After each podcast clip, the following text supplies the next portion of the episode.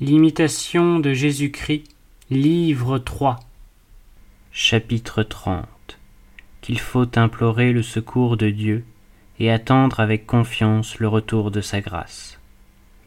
Jésus-Christ Mon Fils, je suis le Seigneur, c'est moi qui fortifie au jour de la tribulation. Venez à moi quand vous souffrirez. Ce qui surtout éloigne de vous les consolations célestes, c'est que vous recourez trop tard à la prière.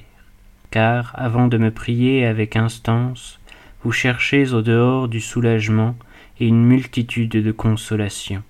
Mais tout cela vous sert peu, et il vous faut enfin reconnaître que c'est moi seul qui délivre ceux qui espèrent en moi, et que hors de moi, il n'est point de secours efficaces, point de conseils utiles, point de remède durable.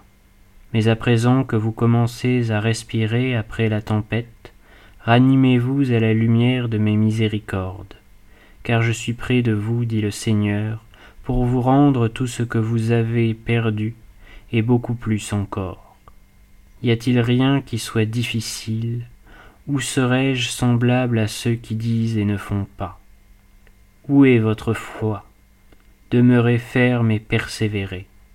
Ne vous lassez point, prenez courage, la consolation viendra en son temps. Attendez-moi, attendez, je viendrai et je vous guérirai. Ce qui vous agite est une tentation, et ce qui vous effraye une crainte vaine. Que vous revient-il de ces soucis d'un avenir incertain, sinon tristesse sur tristesse? À chaque jour suffit son mal.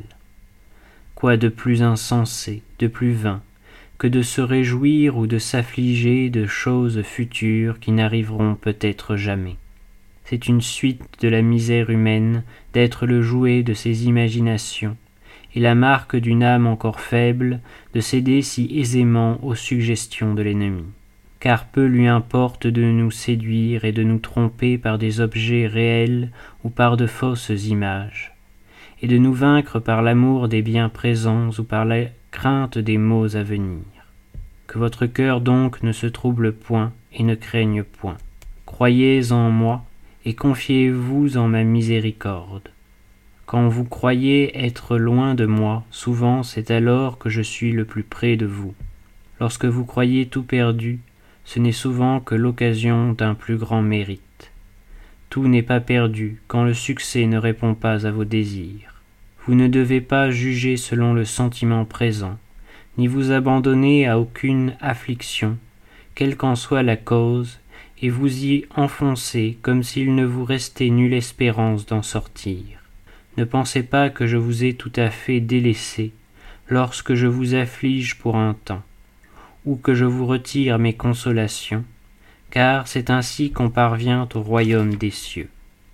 Et certes, il vaut mieux pour vous et pour tous mes serviteurs être exercés par des traverses que de n'éprouver jamais aucune contrariété.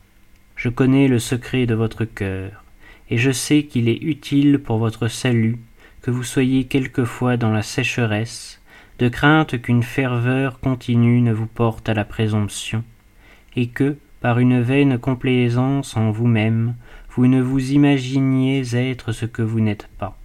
Ce que j'ai donné, je puis l'ôter et le rendre quand il me plaît.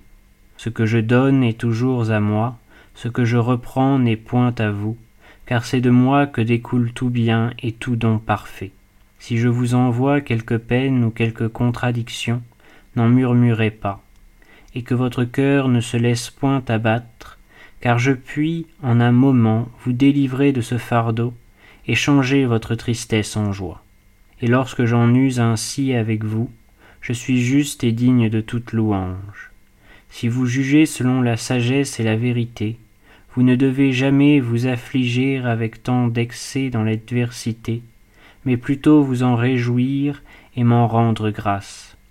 Et même ce doit être votre unique joie que je vous frappe sans vous épargner.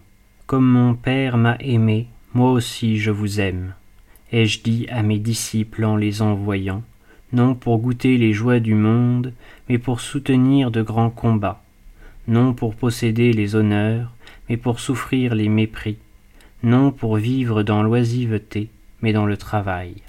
non pour se reposer, mais pour porter beaucoup de fruits par la patience. Souvenez-vous, mon fils, de ces paroles. Réflexion. Bien que les hommes sachent que la vie présente n'est qu'un état de passage, néanmoins il y a en eux un penchant extraordinaire à se concentrer dans cette vie si courte et à ne juger des choses que par leur rapport avec elle. Ils veulent invinciblement être heureux mais ils veulent l'être dès ici-bas. Ils cherchent sur la terre un bonheur qui n'y est point, qui n'y peut pas être. Et en cela ils se trompent misérablement. Les uns le placent dans les plaisirs et les biens du monde, et après s'être fatigués à leur poursuite, ils voient que tout est vanité et affliction d'esprit, et que l'homme n'a rien de plus de tous les travaux dont il se consume sous le soleil. Les autres, convaincus du néant de ces liens, se tournent vers Dieu. Mais ils veulent aussi que le désir de félicité qui les tourmente soit satisfait dès à présent, toujours prêts à s'inquiéter et à se plaindre quand Dieu leur retire les grâces sensibles, ou qu'il les éprouve par la souffrance et les tentations. Ils ne comprennent pas que la nature humaine est malade, et incapable en cet état de tout bonheur réel que les épreuves dont ils se plaignent sont les remèdes nécessaires que le céleste médecin des âmes emploie, dans sa bonté, pour les guérir, et que toute notre espérance sur la terre, toute notre paix consiste à nous abandonner entièrement à lui avec une confiance pleine d'amour. Et voilà pourquoi le roi prophète revient si souvent à cette prière. Ayez pitié de moi, Seigneur, parce que je suis malade. Guérissez-moi, car le mal a pénétré jusqu'à mes os. Guérissez mon âme, vous qui guérissez toutes nos infirmités.